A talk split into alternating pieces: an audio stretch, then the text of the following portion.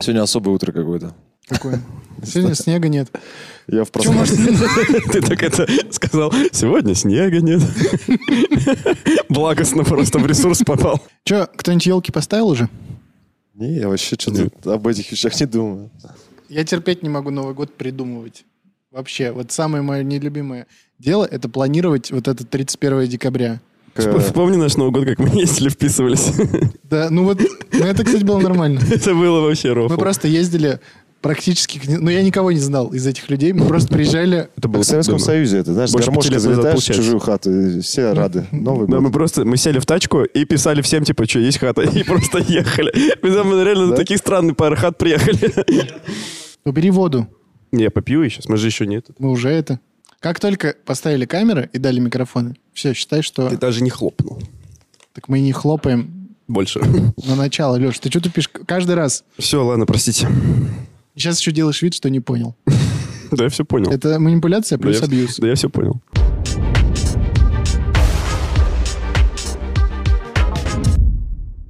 Ну что, темный лорд, вот мы и встретились, Вот мы и встретились. мистер Воланд. Друзья, всем привет! Это новый выпуск Мификал подкаста. Рустам Хакимов напряжен, как никогда, потому что знает, о чем мы сегодня будем говорить. Леша Стрельцов, который подсидел Айдара. Айдар, насколько я знаю, гражданство поехал сегодня продлевать. Продлевать, да. Ну, Вообще ему, он, он ему тяжелее всех. Вот. Да? Да, ему постоянно надо за границу выезжать, чтобы продлять визу, потом возвращаться. Ну, такая Марокко. Но так Россию не В любил М- еще Марокко никто. ты сказал? Марокко, вот такая Марокко. Данил Пересторонин, который сегодня вам расскажет, что как вообще.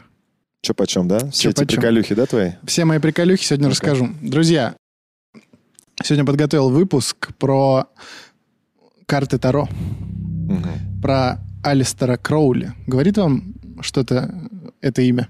Нет, мне только карты Таро говорят. Карты Таро. В ТикТоке я просто залипаю, когда натыкаюсь на такой стрим. Просил Да, предсказать? да. И что? Мне нагадали миллион рублей, но я сказал, что это ложь.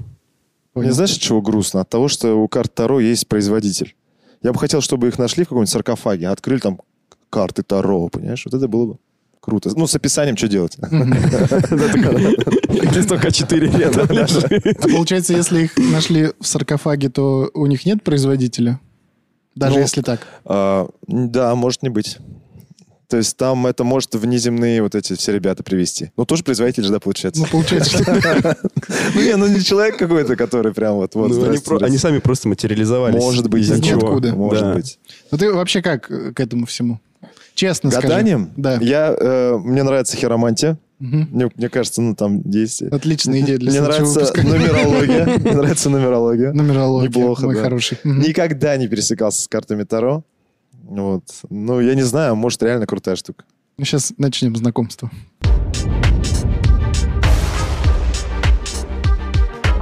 Просто для понимания. Происхождение карт Таро очень сильно обросло легендами. Сами, наверное, догадываетесь, почему. Или пока еще нет. Вы вы вместе будете на меня смотреть? Я просто уже, уже жду от тебя какую-то супер теорию заговора. Сейчас он- Сейчас он нас сформируется. невозможно без этого уже. Не, вообще, ладно, мне надо пояснить. Я сегодня выпуск старался сделать э, наиболее художественным и наименее, чтобы сквозило мое мнение. Я хочу... Независимое, да, я просто очень надеюсь, что люди, во-первых, которые не знакомы с нашим каналом, вообще с нами, но которым, которые увлекаются Таро и почему-то гуглят это в интернете, чтобы они зашли и посмотрели. Ты хочешь сломать им жизнь? Я ничего не хочу. Может, у них хобби это? Я просто хочу дать факты, а Решайте сами. решайте сами. да. Думайте сами. Такая ублюдская позиция. Как считается, на основе большинства современных исследований карты Таро появились в Италии в начале 15 века.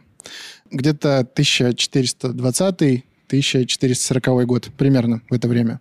Одним из претендентов на статус их родины считается Флоренция. Не саркофаг. Я, я так просто для А примера. во Да-да-да. Флоренции, хочешь сказать, нет саркофагов. Я, по крайней мере, не бывал. Скорее всего, есть они. Скорее всего, есть. Ты, ты- ты решил расслабить немножко, да? Да. Хорошо. Самое раннее упоминание Таро под названием Трионфе. Э, сделана флорентийским нотариусом в 1440 году. Нотариусом? Нотариусом, не волшебником. Ладно. Что касается происхождения самого названия Таро, то известно, что первоначально карты назывались «карты триумфов». Как и обычные игральные карты, Таро использовались именно в азартных целях, а именно в игре, напоминающих бридж. Знаете такую игру бридж? Бридж по-английски мост. Очень хорошо бы, да, сейчас какая-то интеграция А в, сюда? пе- в- в песне это предприпевник. Ага. Вот. А что касается карт, нет. Это, короче, очень игра была популярна в Европе. В нее до сих пор сейчас люди играют в бридж, не в Таро. Особенно во Франции. Э, И спортивный бридж, это интересный факт. Спортивный бридж единственная из карточных игр, признанная Международным Олимпийским комитетом в качестве вида спорта. А что на картах-то там примерно изображено? На картах Да, не валет же. Не валет. Нет, ну, на которые, которые сейчас карты Таро, ну, там Да. всякие вот эти знаки. А, там не так было раньше. Примерно так. Просто в них играли. В смысле, изначально Таро — это игральные карты. Мгм. Вот. Но в бридж нельзя играть обычными картами. Да я просто не понял, как играть этим всем. Да я-то откуда знаю, как играть? Я тебе говорю, что раньше, Давайте сыграем. если можно сыграть э, через интернет, мы сейчас, вы сейчас увидите минутное видео, как Леша против Рустама играют в бридж. бридж. Да, поехали.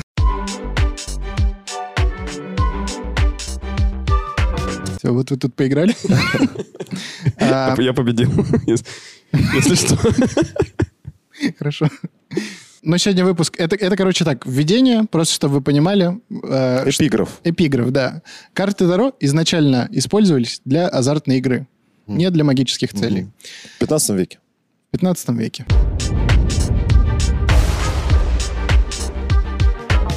Но сегодня я буду рассказывать про человека, который популяризировал карты Таро среди всяких оккультистов, магов, колдунов, волшебников, хиромантов и прочих представителей нетрадиционной науки.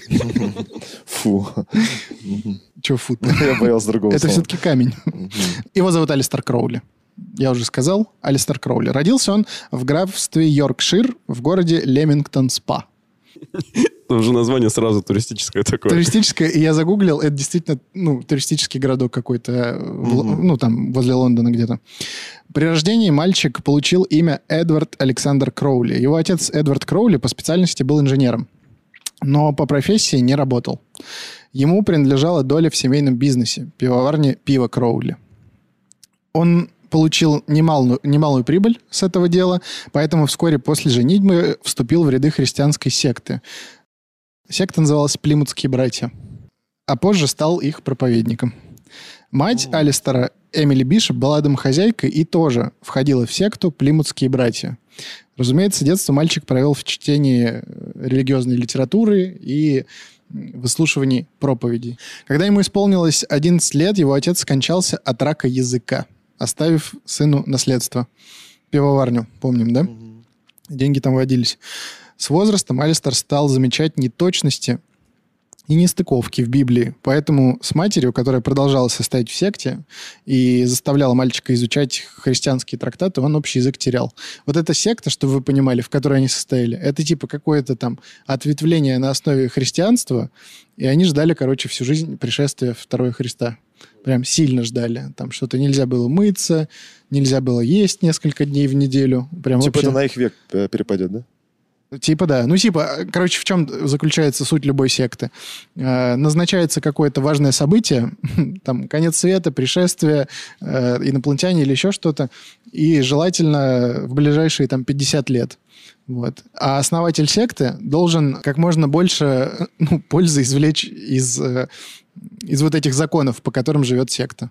Он, по сути, каждый день говорил, вот-вот, уже Скоро, скоро. придет, вы Да, пока деньги несите, сейчас... Всегда вот-вот-вот уже... Да, но должна быть конкретная дата назначена. Это любая так секта устроена. А если эта дата, ничего не происходит там, как правило. Ну, поэтому и надо чуть-чуть с запасом. Подальше. Да, чуть-чуть. Чтоб не все Условно, тебе Ну, как 30 лет. пенсия в России. Да. Да. Знаешь, запас. Да, неплохо. Получается, мы живем в секте. Короче, с матушкой он своей часто ругался, и однажды э, Эмили, эта мать его, обозвала сына зверем, имея в виду посланника сатаны. Позже под некоторыми своими работами он подписывался зверем 666. То бишь Моргенштерн. А почему ему понравилась эта кликуха, интересно? А, смотри, я думаю, когда у тебя детство проходит в религиозной секте с родителями, которые помешаны на этом, это же противо... Угонная.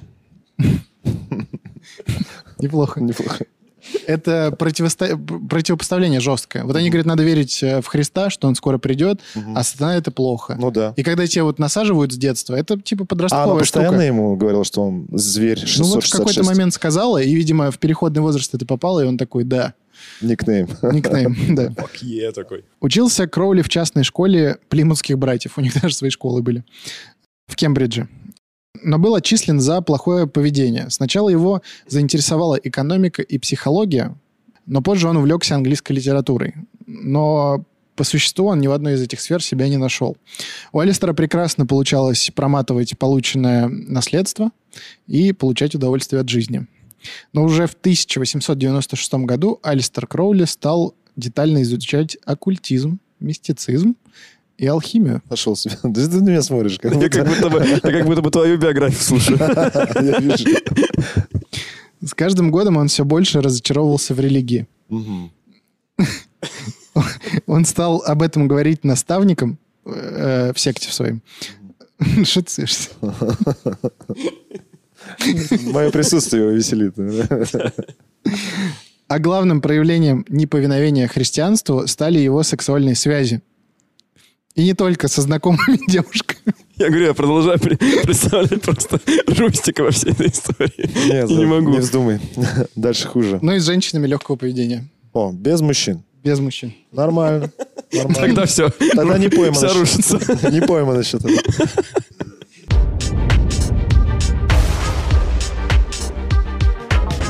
В 1898 году Алистер познакомился с Джулианом Бейкером. Мужчина был химиком, поэтому они нашли общий язык на почве алхимии. Вот мне очень интересно. Это статья... Если что, я сегодня выпуск готовил по статье BBC, которая вышла в том году или два года назад. И мне вот интересно, как они написали эту, типа... Он был химиком, и они сошлись на алхимии. Ну, типа, Не связано. сложный, да, прикол? Да, ну, типа, сложный, да. алхимия с химией же мало Вообще общего мало имеет. связано, да. Тогда, можно, мне кажется, было... Ну, типа, это- можно было легко Это более, спутать. более, скажем так, была размыта грань между Ну да, химией и алхимией тогда. Ладно, это меня сейчас смешит. Бейкер привел Кроули в орден Золотой Зари. Это музыкальная премия какая-то? Это оккультная организация, э, которая занималась магией и алхимией.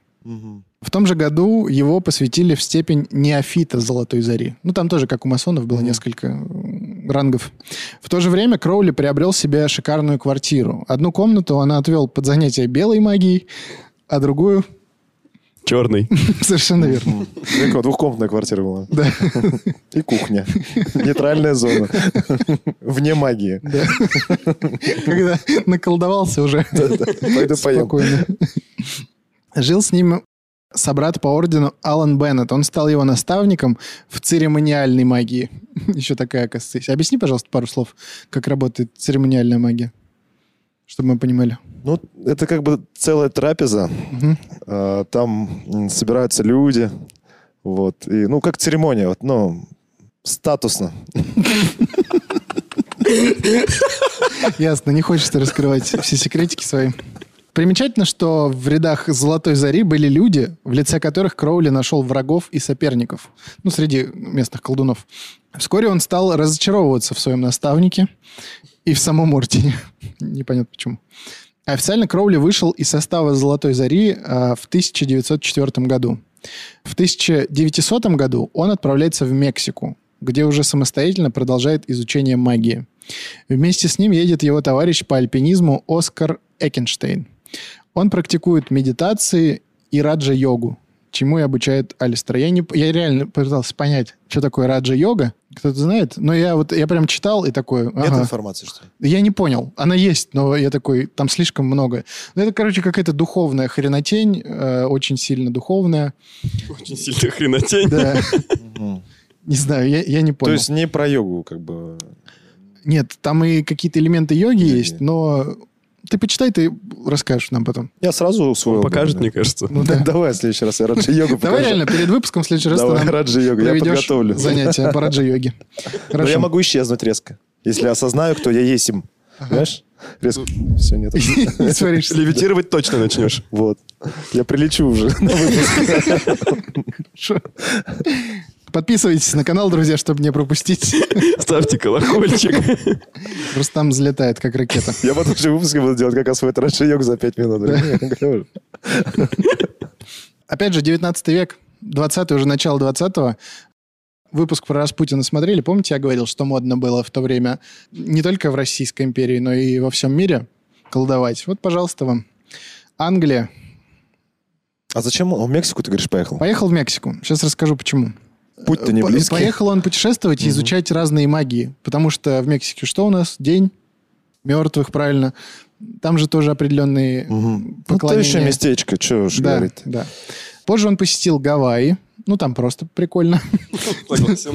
Сан-Франциско. Своя магия. Гонконг, Японию и Цейлон. Свою главную книгу он написал... Он все это время пишет книги.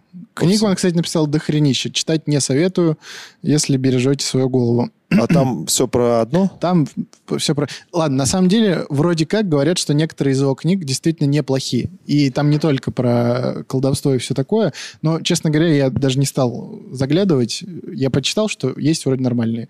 Посмотрел рейтинги. Но, опять же, на свой страх и риск, друзья. Совсем Данил сегодня без личного своего Абсолютно. отношения. Нет, скорее всего, в конце порвет меня. Пока держусь. А, Свою главную книгу он написал во время путешествия в Египет. Как утверждал сам Кроули, книга закона, так она называлась, была записана им под диктовку святого духа Айваса. Ну, это скорее всего. Это может такой быть, да? Да. А как Писал- бы он написал сам? Только под диктовку. Согласен. Про- Действительно, как сам. В книге он написал основы религиозного учения, известного в мире как телема. В переводе с древнегреческого это означает воля. Но некоторые историки все же считают, что это учение напрямую позаимствовано из древней конфессии «Путь левой руки». Разумеется, Кроули отрицал любые обвинения в плагиате. Это, короче, начало создания собственной секты. Небольшой спойлер. В 1907 году Кроули создает собственный орден, которому дает название «Серебряная Рука. звезда». А там два варианта. Рука, звезда и что еще может быть? Утренняя звезда еще. Нет, именно серебряная должно быть. Он же был в золотой. Утренняя звезда Моргенштерн. Серебряная кнопка YouTube. В 1920 году он переезжает на Сицилию, где организует Телемское аббатство, которое представляет собой коммуну, где Кроули лидер.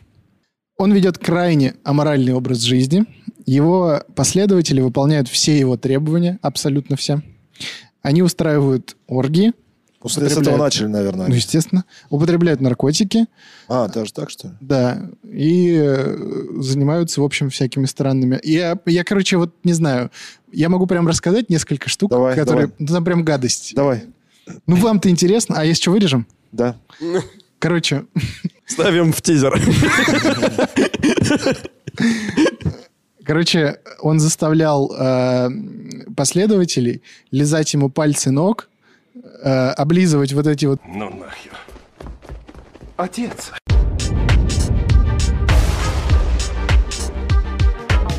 конец его секты пришел достаточно быстро, потому что в какой-то момент один из его последователей погиб. По этому поводу поднялась шумиха, а в газетах приводились самые разные причины а, его смерти. Например, что он отравился кошачьей кровью, которую Кроули предлагал всем выпить. Мгм. Одна из версий, да? Следствие. Следствие. Да. Такое себе следствие. Местный глухарь. Ведь он э, частенько говорил своим последователям делать то, что никогда, по крайней мере, разумный человек делать бы не стал. Э, Например, Кроули утверждал, что тот, кто хочет стать великим магом, обязан переболеть сифилисом. Он объяснял это тем, что так они получат ценный опыт.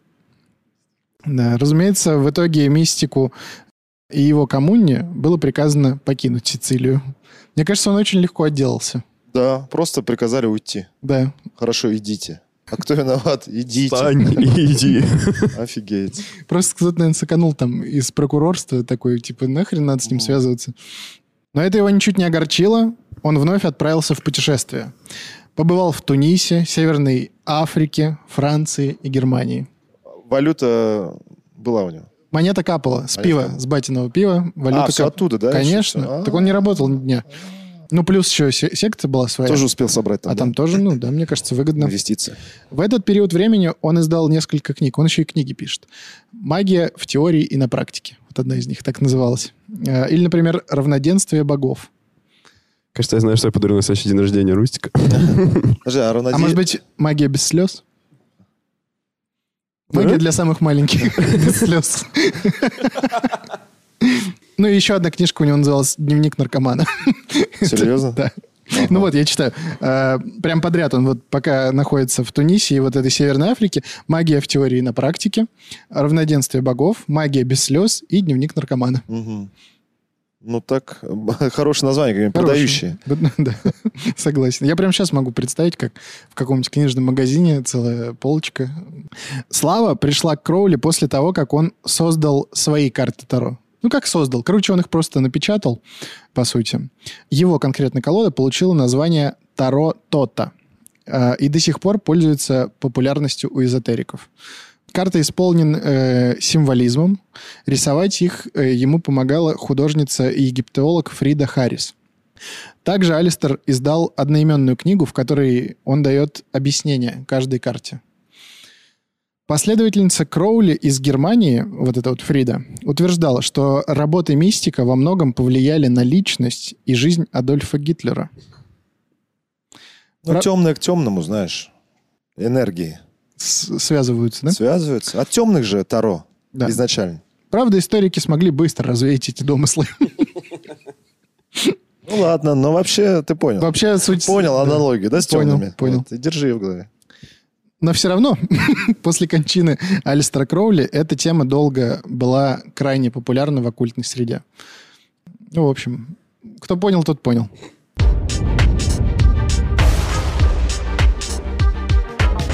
Немножко про личную жизнь его расскажу вам. В 1903 году он женился на сестре своего друга Джеральда Келли. Изначально брак был по расчету. Ну, Кроули женился по расчету. Но вскоре после свадьбы он понял, что влюбился. Женщина разделяла его любовь и к оккультизму, и к мистике, и поддерживала супруга в его начинаниях. Вот как женщины, да, иногда некоторые умеют подстроиться. Ну, интересно, что они влюбились. Ну да. Такое. Ну, скорее он, наверное, в вля- Она, может, влюбилась сразу, А, а он, походу... Ну, видимо, харизматичный чувак был. Хотя вот его фотки у него не харизматичный. Тяжелый взгляд у него тоже, как у тяжелый взгляд. Распутина. Да. Ну, у Распутина вообще тяжелый, а у него так Неприятный взгляд. да. неприятный. В последние годы жизни он э, растерял практически все свое состояние.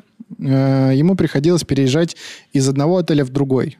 Пытался заработать на жизнь. Ну, то есть А де- пивоварня... денег не было, но в отелях он жил. Типа. А пивоварня ну, видимо, сошла уже на нет, ну, потому что... да. Конкуренция появилась. Да не конкуренция, а бизнесом заниматься надо. А он ездил, он всю жизнь путешествовал, писал книжки и предавался оргиям всяким.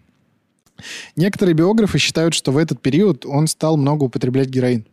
В итоге умер Кроули 1 декабря 1947 года от астмы. Ему было 72 года. И даже после смерти он остался верен себе. Церемония отпевания была мрачной и странной. Во время нее прозвучало стихотворение «Гимн Пану». Это, ну, сатанинская какая-то тема.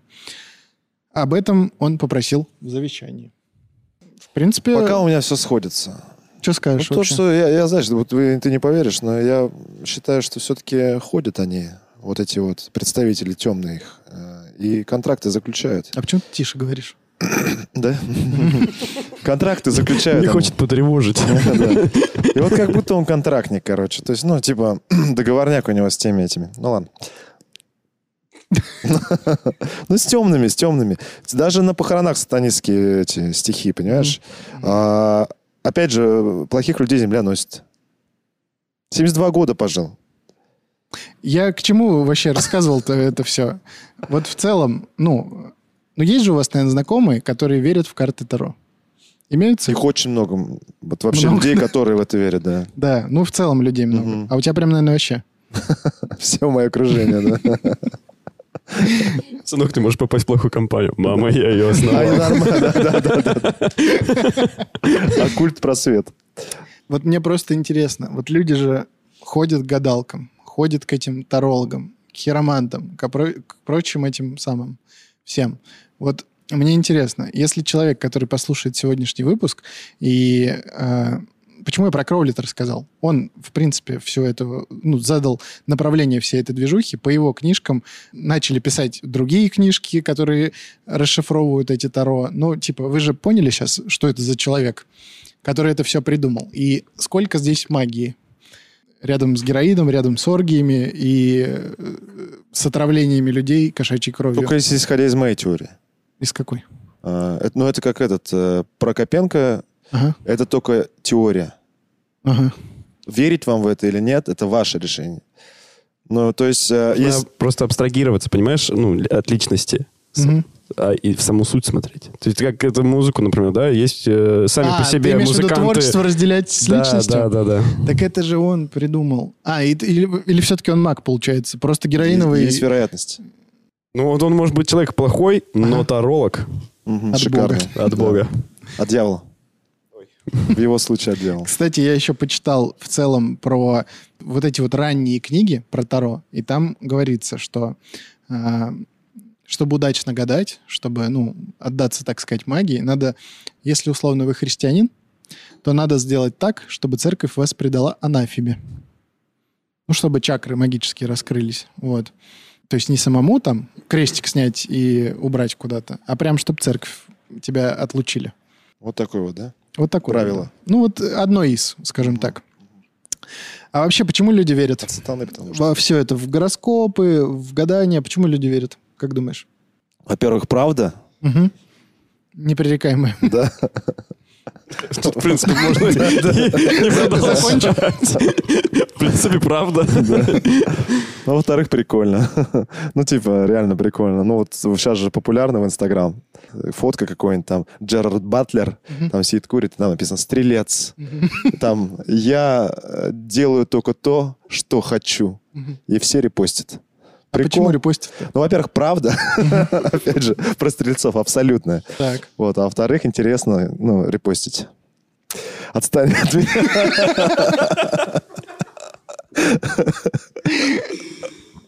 Слышали что-нибудь про эффект Барнума? Алексей, вы тоже? Нет, к сожалению, нет. Прикол. Расскажу. Эффект Барнума – это эффект субъективного подтверждения. Общее наблюдение, согласно которому люди крайне высоко оценивают точность таких описаний их личности, которые, как они предполагают, созданы индивидуально для них, но которые на самом деле а, неопределенны и достаточно обобщены, а, чтобы их можно было с таким же успехом применять и ко многим другим людям. Здесь все понятно. Это, знаешь, это тот случай, когда ты сидишь, читаешь такой гороскоп, не гороскоп, а ну гороскоп, например, такой читаешь, о, да, а, а, это, ух ты, да, а, это стрелец, тфу ты. Да, ну, типа, ну... У тебя было такое? ты- да, было. То есть, когда ты на себя уже примеряешь, ну, заведомо не знаю. А так и есть. Я несколько раз в жизни при- примерял такую штуку. И э, я, короче, брал, открывал гороскоп, и там условно вот мне человек говорит, я верю там, я вот лев, и вот мне вот это, вот это типично. Я такой, хорошо. Короче, я читал ему описание тельца, а говорил, что это условно там стрелец. Вот, он такой, ну да, ну все же так. Вот, короче, это так и работает. Да, да. Я просто хотел рассказать вам вкратце об одном эксперименте.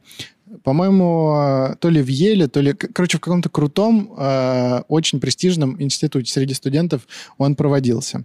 Не помню, какой это ученый делал, но неважно. В общем, он дал своим студентам специальный тест, чтобы по его результатам провести анализ их личности. Однако вместо настоящей индивидуальной характеристики он давал всем один и тот же расплывчатый текст. Вопросы были у всех разные, отвечали все, ой, одинаковые, отвечали все по-разному, но по итогу текст он дал один и тот же. А, Затем он попросил каждого и э, студента по пятибалльной шкале оценить соответствие описания их личности э, действительности. Средней оценкой было 4,26 из 5. То есть, они считали объективным. Они считали объективным. Описание, которое да- дано было всем, одинаковое. Хотите, вам сейчас прочитаю, что там было написано, а вы, друзья, на себя тоже попробуйте примерить, как Давай. нам будет. Вы очень нуждаетесь в том, чтобы другие люди полюбили и восхищались вами. Вы довольно самокритичны. У вас есть э, много скрытых возможностей, которые вы так и не использовали себе во благо. Хотя у вас есть некоторые личные слабости, вы, в общем, способны их нивелировать. дисциплинированный и уверенный с виду, на самом деле вы склонны волноваться и чувствовать неуверенность. Временами вас охватывают серьезные сомнения. Приняли ли вы правильное решение или сделали правильный поступок? Вы предпочитаете некоторое разнообразие. Рамки и ограничения вызывают у вас недовольство. Также вы гордитесь тем, что мыслите независимо. Вы не принимаете чужих утверждений на веру без достаточных доказательств. Вот это самая главная строчка, мне кажется, в этом. Типа, ну, и все поверили, что это про них. Э, Вы поняли, что быть слишком откровенным с другими людьми не слишком мудро. Иногда вы экстравертны, при- приветливы и общительны. Иногда же интровертны, осторожны и сдержаны. Это же просто гениально. Да. Вы иногда такой, иногда такой. И типа, Иногда в штанах, иногда иногда у вас хорошее настроение, Иногда иногда плохое. плохое. И ты такой, блин, это же про меня. Некоторые из ваших стремлений довольно нереалистичны. Одна из ваших главных жизненных целей – стабильность. Ну, ты сейчас гороскоп рака прочитал. Абсолютно. А вы примерили на себя. Да. Не, просто, понимаешь, мы... Давай сейчас такую же штуку Де- сделаем. Давай. Иногда вы любите э, надевать штаны, а иногда джинсы. Когда голодны, вы, ну, Предпочитаете обычно есть. предпочитаете поесть, но если нет возможности, вы можете потерпеть.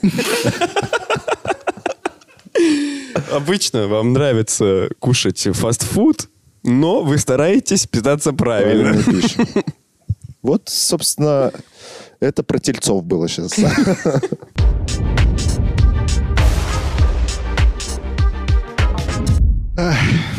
Ну чё? Ты, ты рушишь людям иллюзии. Да и ничего я не рушу. Ну Иллюзий. просто... Ну это же как бы... Ну почему вы верите? Мы- мы- Ну, то есть, короче, смотри. Вот если бы я верил, э, условно, второго, да?